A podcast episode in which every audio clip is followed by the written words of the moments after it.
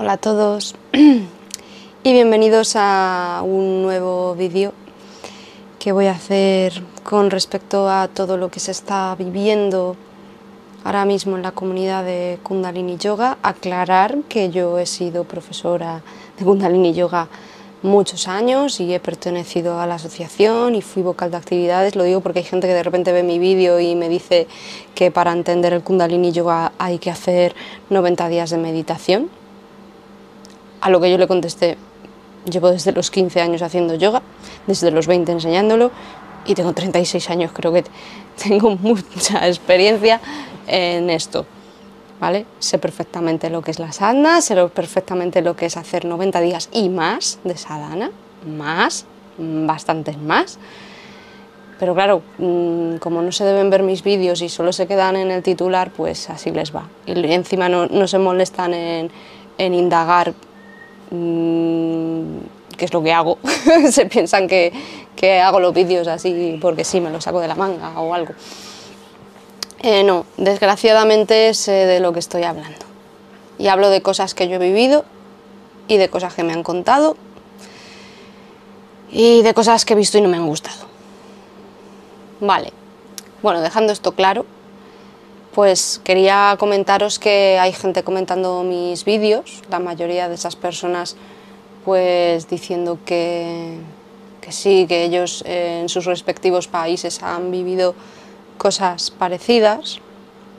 Y el otro día me escribió una persona por privado porque ella estaba empezando a hacer la formación de Kundalini Yoga y, se vio uno de mis vídeos y, tenía algunas dudas y me preguntó.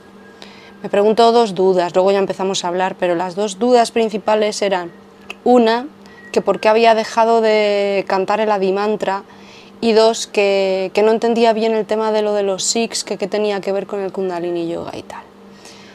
A la primera pregunta le contesté que yo hace mucho tiempo que no canto el Adimantra porque hace mucho tiempo que no me siento identificada con, con la estructura de la asociación. Yo dejé de cantar el Adi Mantra y, dejé de cantar los mantras del final, los cambié por otros, o simplemente no cantaba nada al principio ni al final y daba la crilla en sí, hasta que poco a poco fui yéndome hacia, hacia otro tipo de yoga así, de vez en cuando hacía alguna de grilla pues porque los alumnos que tenía pues les gustaban ciertas grillas y me decían, ay, vamos a hacer esta que hicimos y entonces yo se la enseñaba.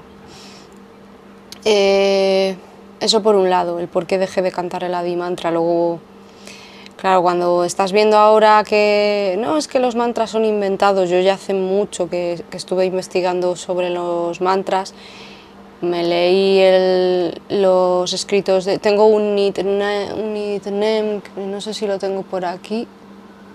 Debe estar por aquí, pero ahora mismo no lo... Bueno, pensaba que lo tenía por aquí, pero no está. Si no está por algo será. Bueno, pues eh, eran las escrituras de, que aparecen en el, en el Siriguru Grand Site. Yo tengo la, la versión que es hindú inglés, vamos, con la pronunciación en inglés y luego conseguí unas fotocopias con las traducciones y tal. Y leyéndolo pues sí que ves que el Govind Mukande, Udare, Apare, Harian, Karian, Nirname, Akame es parte de las escrituras y algunos otros, eh, creo que la Yeale, creo que también, pero otras no, no aparecían en las escrituras, ¿vale? Que no está mal si quieres meter un mantra, inventarte un mantra que tenga un sentido, ¿vale? Sí, eso está bien, pero lo que no puedes hacer es decir que esto es de años de antigüedad y de repente no lo encuentras por ninguna parte. La cosa es que cuando dices que las enseñanzas son han sido siempre orales y esto era muy secreto, pues claro, no hay nada escrito, puedes jugar con esa, con esa manipulación. Es un poco como pasa en 1984 en la novela, que tienen ahí el Ministerio de la Verdad y si quieren cambiar una cosa real, para que no quede eh, plasmada en la hemeroteca, tienen ahí a los curritos de turno revisando los artículos y cambiando conceptos, echando y reescribiendo. En este caso, como no había cosas escritas, se podía uno inventar lo que quisiese. ¿Vale? Eso por un lado. Luego, por el otro que me preguntaba el tema de los Sikhs, que no entendía nada, mm, tú cuando empiezas a hacer Kundalini Yoga, al principio no sabes nada de los Sikhs, por lo menos yo, que empecé eh, pues en el año 2000, en el año 2000 creo que empecé a hacer yoga. Y luego en el 2005 me hice profesora. Yo no tenía ni idea de lo que era un Sikh, porque es una, una religión que tampoco es muy extendida por el mundo, entonces no... Eh, entonces de primeras piensas que lo de llevar turbante es solo de los profesores de Kundalini Yoga, luego empiezas a indagar sobre los yo tengo un libro, este, este sí que no lo tengo aquí, lo tengo en casa de mi madre, el libro de los Sikhs, que te cuentan todo acerca de la religión, de las diferentes eh, subramas que se crearon, porque al principio hubo diferentes gurús, que eran los cabecillas de la religión, cuando moría uno se le cedía el puesto a otro, hasta llegar un momento en que esto empezó a pasar de padres a hijos y ya dijeron no. En ese momento fue cuando se empezó a ramificar y hay diferentes ramas del psiquismo y se distinguen por los turbantes. Unos los llevan azules, azul marino, otros los llevan naranjas, ¿vale? los que son de, esas ramas. Y bueno, luego están los Sikhs que siguen la doctrina actual, que llevan el turbante del color que ellos quieran. ¿Vale? Entonces, claro, al principio tú piensas que es que todos los Sikhs hacen Kundalini Yoga o lo conocen. Y resulta que no, que no es así. Yo he conocido a varios Sikhs y entre ellos a una chica que, que, bueno, creo que sigue viviendo aquí en España.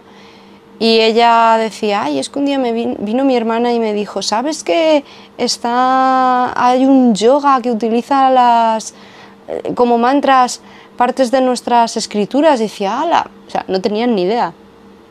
Eh, fue, algo que surgió así y dijeron, uy, mira qué, qué curioso, pero no tenían ni idea.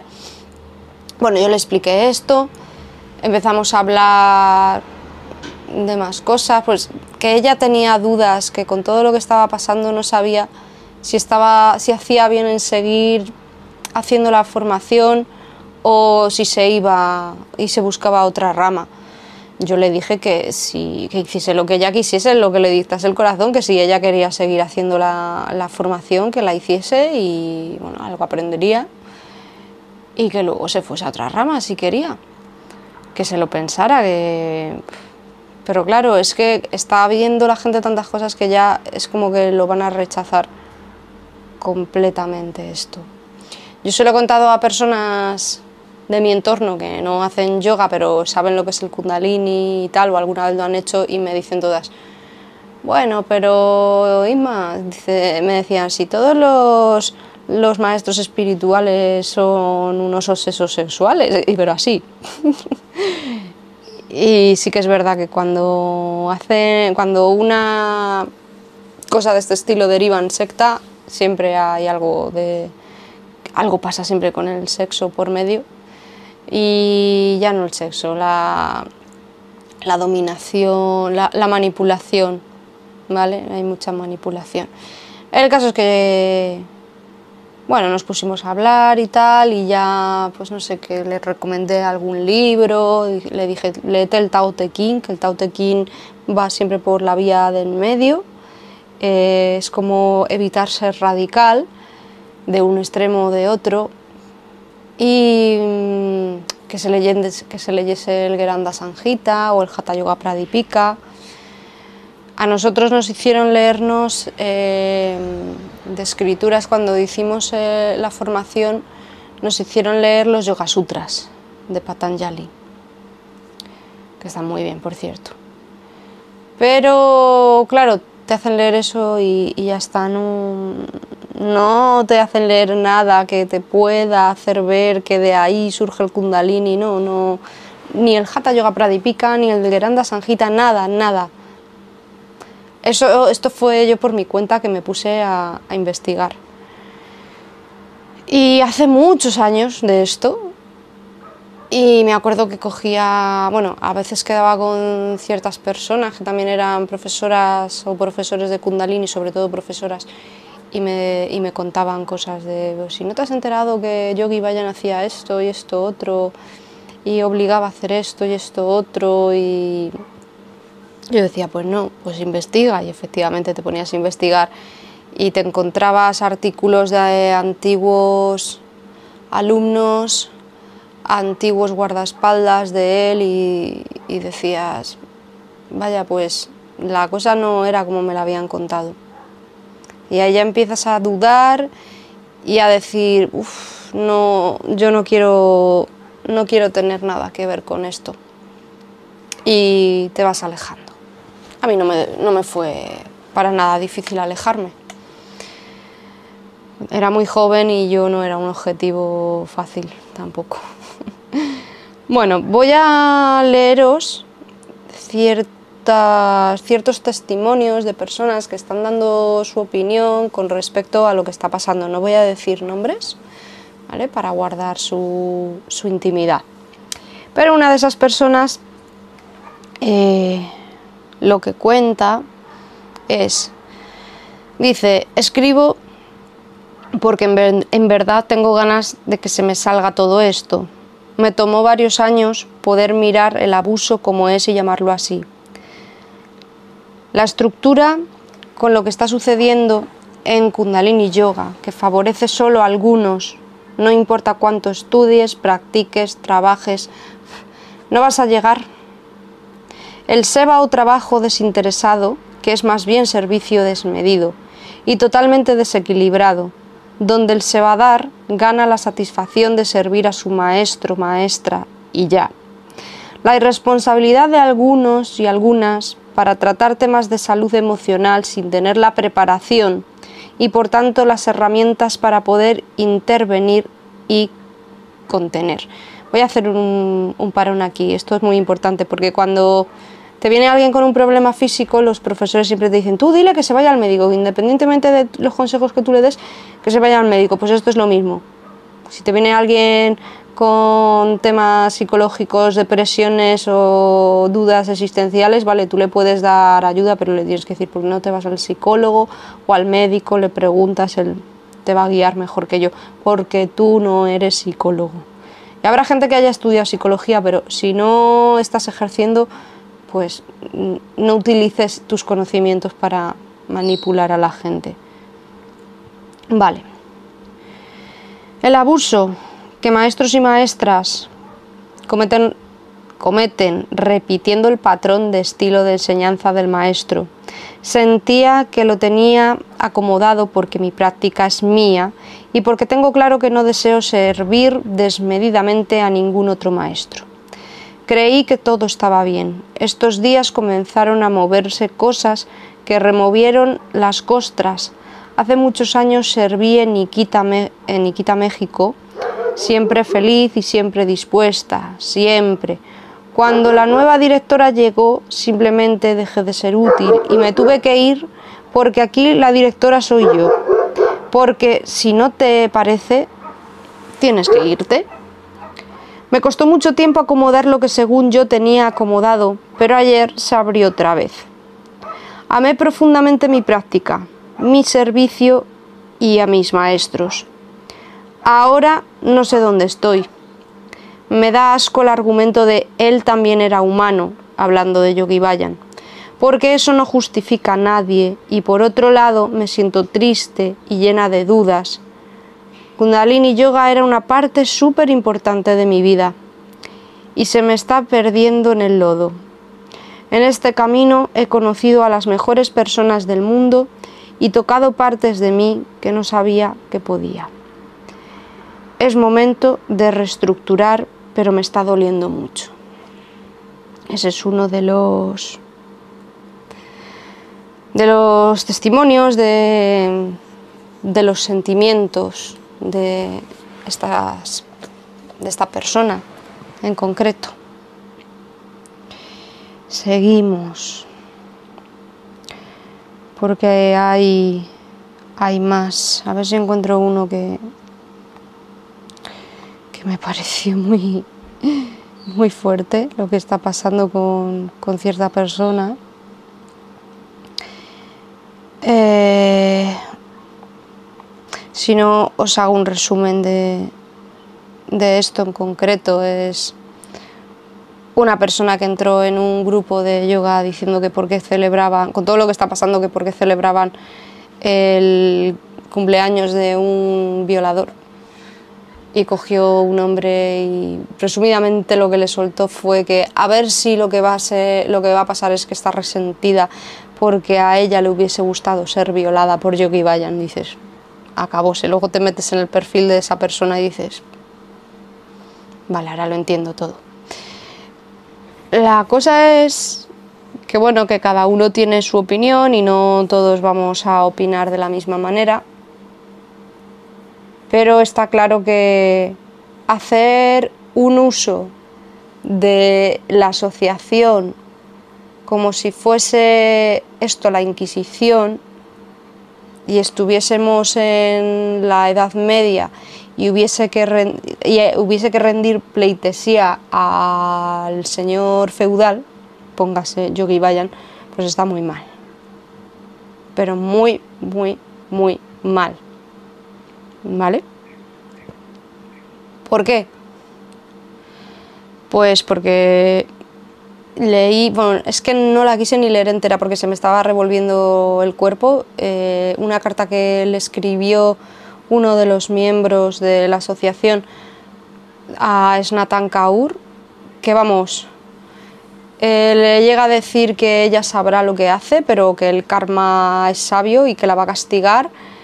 Y es tan sabio que lo mismo le da un cáncer de laringe como que se puede morir su niña. O sea, unas lindezas. Oye, pero es el karma, ¿eh? yo no lo voy a hacer. Vuelvo a decir lo mismo, ¿estamos en la Inquisición? estamos en la Edad Media, oh, si no haces esto te va a castigar Dios y vas a ir al infierno. Por favor, dejad de usar recursos como la culpabilidad, Dios y el karma para manipular a la gente y para hacerla sentir culpable, que cada uno hace con su vida lo que quiere. Y si ha cambiado de opinión con respecto a, su gurú, pues está en su derecho también. Y eso de coger y mandar una carta con... Vamos, yo lo consideraría una amenaza. Yo no sé lo que va a hacer es Nathan Kaur, pero yo le pondría una denuncia a ese señor. Así de claro. ¿Quién es él para...? O sea, tanto que dicen, ¿quién eres tú para juzgar a Yogi Bayan? ¿Y tú quién eres para, para juzgar a Snatan Kaur porque se ha posicionado al lado de las víctimas? Porque probablemente se ha posicionado al lado de las víctimas porque es mujer y porque su hija también es mujer. A lo mejor se estaba imaginando que le hubiese podido pasar eso a su hija. Por ejemplo, y está en su derecho. Pero aquí se nos llena mucho la boca con el no juzgar, ¿vale? Pero a mí no se me pasa por la cabeza, por ejemplo, una persona que me habla del colonialismo como algo muy malo porque colonizó esto, esto y esto, que yo de hecho les doy la razón. Yo soy anticolonialista total. Y es como si yo me cojo y me pongo a decirle, ay, pero es que pobre Colón, que él no, estaba aquí, él no está aquí para defenderse. No le juzgues, no perdona. O todos los que asesinaron a los indios en Norteamérica, o, la gente que eh, estaba a favor de la esclavitud. Me podréis decir, ala, no es comparable. Es comparable eh, desde el punto de vista en el que tú abusas de otra persona a través del SEBA y la utilizas como un esclavo. Es comparable. Lo que pasa que cuando lo decoras como algo muy bonito, pues te hacen un gaslighting en plan de, no, tú estás equivocada ¿Qué estás diciendo? Eso no es así, eso es como yo te digo. ¿Por qué? ¿Porque tú lo digas? Pues, pues va a ser que no. A lo mejor no es como tú digas, que cada uno tiene su perspectiva y sus cosas. Luego hay otra compañera que decía que, bueno, hacía el cómputo de, no de horas, de, dinero que se había gastado en la asociación, incluido el SEBA, que estuvo muchos años haciendo SEBA, para quien no sepa lo que es, el SEBA es un servicio desinteresado que haces por tu maestro o por la comunidad. Y dice que ese SEBA estaba valorado en 40.000 euros. Claro, si vas sumando todas las horas y todo lo que hiciste. Y ha habido profesores que se han aprovechado de, la buena voluntad de sus alumnos para hacer trabajos, puede ser que no. Hay algún, oye, que si lo quieres hacer gratis, bueno, pues, pues allá tú. Pero si, te, si una de las cosas que te enseñan en Kundalini Yoga es que todo esfuerzo tiene que tener un intercambio y una recompensa, de hecho te contaban que cuando Yogi Vayan daba yoga a alumnos sin recursos, eh, les ponía una moneda para que ellos cogiesen esa moneda y la echasen en el cestito como para hacer el intercambio. ¿Vale? Pues esto es lo mismo, tú tienes que valorar tu trabajo y bueno, si quieres trabajar gratis, pues es tu problema, pero vamos, yo no me echo rica dando clases de yoga gratis, y, ni siquiera cobrándolas me hago rica, porque tampoco es mi objetivo, ¿vale? Mi objetivo es vivir feliz y bien y, ya. Pero lo que estoy viendo es que para hacerse rico en cualquier ámbito, no solo en el yoga, tienes que manipular y mentir mucho. El otro día estaba viendo un vídeo en YouTube que hablaban de una película, ahora mismo no me acuerdo cómo se llama, la película trata de, un mundo en el que no se puede mentir y de repente hay un señor que se da cuenta de lo que es la mentira y la empieza a usar. Y resulta que al final es el hombre más exitoso y más rico del mundo a través de la mentira. Eh, un día me acuerdo que, que se estaba hablando de, de cómo tenías, qué requisitos antes de que existiese el nivel 2 de formación de profesores, qué requisitos se, eh, se necesitaban para llegar a ser profesor de profesores. Pues tienes que ser vegano, tienes que hacer esto, bueno, llevar siempre tu turbante, vestir siempre de blanco y tienes que hacer todo lo que yo te diga, los trabajos que yo te ordene, o sea, SEBA. Y una de las partes del SEBA era, pues, y si te mando a un sitio a vivir y que enseñes Kundalini Yoga, te tienes que ir, o sea, esto era como, como ir a evangelizar. Te vas ahí, lo enseñas, etcétera, etcétera. Eh, yo, por ejemplo, una de las cosas que no he hecho nunca cuando he dado Kundalini Yoga es llevar la foto de Yogi Bayan. Yo, de hecho, es que daba clases durante muchos años, he estado en centros culturales. Y incluso la gente que trabajaba, se iba de un sitio a otro a dar clases, se llevaba en el bolsito su foto de Yogi Bayan y la ponían ahí antes de empezar la clase, que la gente pues decía, porque esto me lo han contado a mí, en plan ¿y este señor quién es? yo sentía que no procedía, porque las personas a las que yo estaba dando clase venían a relajarse, a olvidarse de su vida, o sea, yo no tengo por qué inculcarles nada acerca de, estas enseñanzas de manera profunda o hablarles de Yogi Bayan. A veces decía, pues fíjate, Yogi Bayan enseñó esto para esto, esto, esto. ¿Y quién fue Yogi Bayan? Pues mira, fue el maestro que trajo el Kundalini Yoga Occidente y empezó a enseñarlo, les contaba un poco por encima y ya. ¿Vale? Pero porque yo nunca he tenido la necesidad de tener a una persona en un altar y, y adorarle. Así como nunca he tenido una foto de Jesucristo, ni, o sea, yo que tenía colgado en mi cuarto, pues pósters de Johnny Depp, por ejemplo, de, con los Backstreet Boys cuando me gustaban, de cosas de música, de cosas de deporte. Yo encima de mi cama tenía un póster lleno de Jin Jans por todas partes.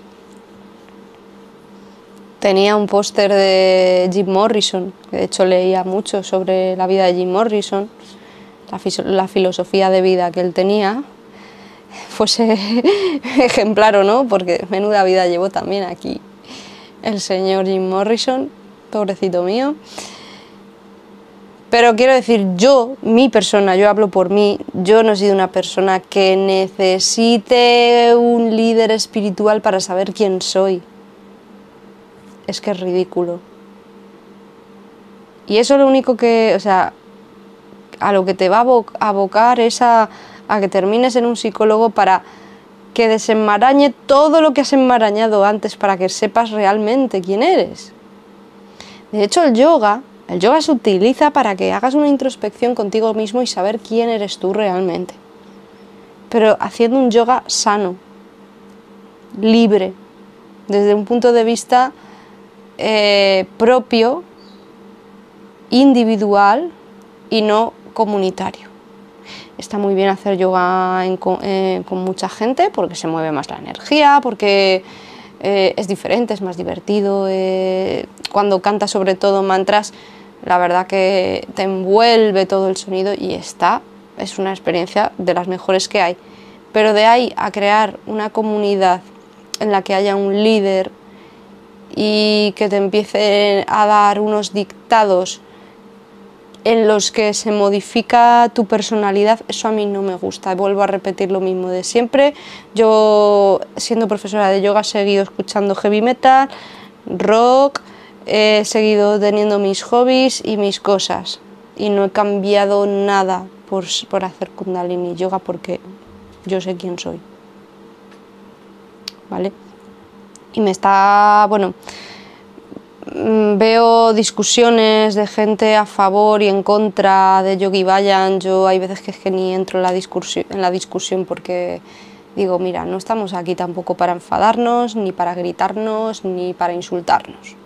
Cada uno tiene su manera de ver esto y cada uno en su interior sabrá lo que tiene que hacer, pero de, ahí a coger y empezar a decirles a personas, porque esto a mí me lo han contado, personas que por ejemplo se han salido de la calza y les han llegado a decir, pues tú sabrás, ya verás el karma como luego te castiga, no lo veo ni medio normal. Eso se llama manipulación. Y eso está fatal. Así que quizá los que se lo tendrían que hacer mirar son esas personas que dicen esas barbaridades a otras, barbaridades para mantenerlas dentro del círculo y encima hacerles daño. A mí me dices una maestra y lo primero que hago es salir corriendo. Me da igual, o sea, me hará sentir culpable de mil maneras, pero como yo sé quién soy y quién es esa persona que tengo delante y lo que me está diciendo, pues vale, pues tú dime lo que te dé la gana a lo mejor el karma, el karma me castiga por quedarme aquí, precisamente en este grupo que no me está aportando nada más que cansancio y agotamiento y culpa y, y siempre hablando desde mi punto de vista, ¿vale? Que cada uno diga y haga lo que quiera. Bueno, hay una última cosa que quería comentar. Es pues una, compañera de, Kundalini, pues el otro día dijo, eh, ¿dónde lo tengo? A ver. Ah, ¿Dónde está? Aquí, dice, a los que piensan o como me han preguntado el por qué siendo disidente conservo mi nombre espiritual, les respondo, lo compré con mi dinero en la planta de nombres espirituales del mercadillo 3HO online. Es de mi propiedad y hago con él lo que me da la gana. Tú fíjate, porque yo tengo personas conocidas que ya no, no pertenecen a Kundalini Yoga y yo les sigo eh, nombrando por el nombre espiritual, pero porque las conocía así y se me hace extraño nombrarlas por su nombre de verdad. Yo, por ejemplo, eh, hace mucho que dejé de usar mi nombre. De hecho, nunca lo usé mucho, no llegaba a las clases y me presentaba como Amritnan Kaur. No, me presentaba con mi nombre de verdad. Luego en la comunidad me conocían por, por el nombre espiritual, pero ahora habrá gente que dirá, eso es porque no conectaste con tu nombre, ni meditaste sobre él, ni... yo hice todo eso, ya lo hice. Pero incluso tenía algunos poemas que escribía en Facebook y, firmaba con, con Amrit Nankaur. Y en Facebook aparecía también con el nombre espiritual. Luego ya cuando fui viendo todo lo que estaba pasando por detrás, el cómo se hundía a personas que realmente valían para ser formadores eh, y además personas que de verdad necesitaban trabajar de eso porque era su pasión y porque siendo solo profesores no iban a sacar de sus problemas económicos a sus hijos en situaciones muy precarias, pues yo ya dije que no, que dejaba de, utilizar ese nombre porque mi nombre es el que me pusieron mis padres, es con el que me identifico para el resto de mis actividades y yo no tengo por qué cambiar. A mí ese nombre no, no, me hacía sentir más especial que al resto. Bueno, y hasta aquí lo vamos a dejar.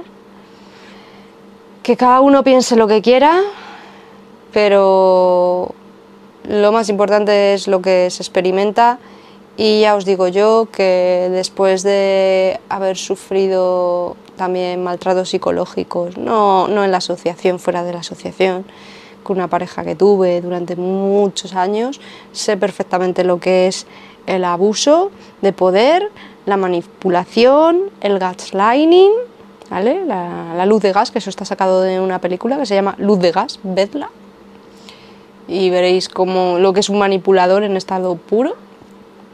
Y, y lo que es el acoso sexual a través de redes, personas, hombres que, buscan profesoras de yoga por Wallapop o en mil anuncios o tal, te llaman y lo único que quieren es enseñarte su miembro. Pero bueno, eh, yo suelo decir que yo soy una persona muy seria, que me tomo mi trabajo muy en serio, que no me gusta eh, que se defienda a la manipulación y los abusos bajo ningún concepto, ya sea el Dalai Lama quien lo haga, ya sea el Papa, ya sea el rey, ya sea quien sea. La posición social en la que te encuentres no quita que seas un... que estés cometiendo un error, por así decirlo, por no llamarlo crimen. ¿Vale? Pero que una persona de a pie lo hace y se le, se le criminaliza más que a una persona de un estatus social, religioso o económico más alto. Y eso no es justo porque el dinero no debe comprar a la justicia. Así que con esta última frase me despido. Un saludo a todos. Namaste.